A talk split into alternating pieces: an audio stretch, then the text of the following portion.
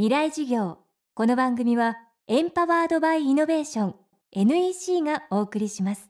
未来授業火曜日。チャプター未来事業。今週の講師はニューヨーク在住のコミックアーティストミサコロックスさんです。大学卒業後単身ニューヨークに渡り人形師美術講師ホームレス経験などを経て漫画家に。著書「ロックンロールラブはニューヨーク公立図書館のベストティーンズブックに。また雑誌「日経ウーマン」のウーマン・オブ・ザ・イヤーに選ばれるなど国内外で注目を集めています。でも現在のキャリアを手にするまでの道のりには転職や離婚さらにはいじめや差別などさまざまな壁があったといいます。未来事業2時間目アメリカ社会を生き抜く。私の場合は最初あの法政大学っていうところに入ってですね。でそこで私は留学したかったから法政に入ったんですよ。もうそこも小学校からの緻密な計画でもう私は順調にやってきた人間だったんですね。でも最初の留学でその人種差別にあってそこで自分の中でアメリカでの理想と現実にちょっとこうショックを受けたんですね。でもやっぱり若くしていくともう一回アメリカに行きたいっていう目が出てきたからじゃあ今度はその「ライオンキング」のミュージカルを見てよし私はブロードウェイで勝負するぞってそのためにインターンでもやってやれって。で劇団だったらニューヨークだろうと思って自分で見つけて劇団を日本からわざわざ電話して面接しに行ってでじゃああのいいけどインターンで雇ってあげるけどビザなんか出せないわよって言われたので自分でビザをゲットしてでそういう気持ちで挑んだからもう私絶対できると思ったんですよ。でも行ってやっぱりニューヨークってとてつもなくサバイバルだし肉食社会だし実力社会だしで結局素人が行ったところで何もできないっていうのですごく落ち込んじゃったんですね。私まああの人種差別にあって追い出されて住んでた場所の大家さんがどうやら日本人を嫌いらしく明日出てってとか言われてでスーツケース1個しかなかったし私実はすっごい太ってたのでその頃。で髪の毛もバリカンで剃ってたような感じだったからそこそこ危ない目にも合わず住めたんですが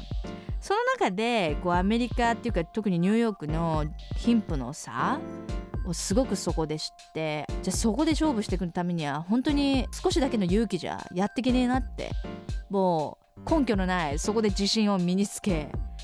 肩張ってですねもう風切って私はできるっていう勢いで場数こなして生きれるようになってきましたねニューヨークだと。で私の場合なかなかその時頼れるような友達もいなかったしでホームレスの時にまああのアニマルバルーンとかですね。私フェイスペインティングもできたので夏祭りのこうストリートフェスティバルがあってそこの一角でそういうことして小銭を稼いでたんですね。でそういう時に主催者のレズビアンの女の子が、まあ、私をナンパしてきてコロコロしててちょっとおデブで短髪ってレズビアンに見れるからすごくこうあらいいんじゃない感じでこう声かけられてで話したんですよその状況そしたら「えうちリビング空いてるから住んじゃう」っていうふうに言われ大丈夫かなとか思いながら住んだんですよね2年ほどレズビアンの中に。でその前に911が起きちゃったんですよ。だから私はホームレスも経験したしそういうもうごちゃごちゃしてる時に911もあマンハッタンで経験したので行方不明のねお父さんを探してみんな泣きじゃくってるの私目の前で見てきたんですね。ああいうのを見るとこう帰りたいなっていうよりもなんかこうここでニューヨークが終わるはずないと。絶対ニューヨークってここから復活するはずって。それを私は見てみたいとか。こうどうしてもなんかその一部になりたいっていう気持ちが強かったので私はニューヨークは絶対離れないと思ってしがみついて住んでましたその頃から。単身アメリカで活動を続ける上では時には日本人としての美徳が邪魔になることもあるとミサコロックスさんは言います。多分日本人がこう美徳としてるその暗黙の了解とかあとそうそう空気を読んで相手の立場になって考えるっていうのが私たちの美徳としてやってるじゃないですか。それが向こうでは不利なわけなんですよ。だから結局自分勝手になるってことですよね。空気を読まず自分勝手になれるそんな強いなんかこうほんとそのくらいの態度が持てたら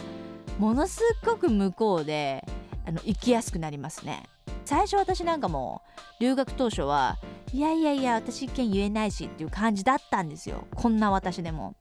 だけどあそれだけじゃ自分の存在なんて誰も私のことなんか気づいてくれないじゃないってなったから。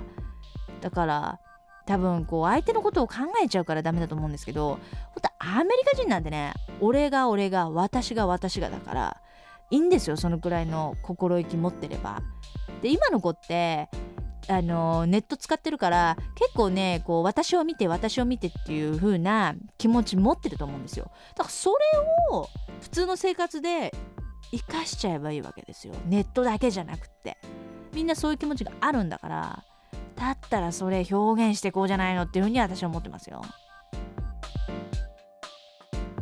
今週の講師はニューヨーク在住のコミックアーティストミサコロックスさん。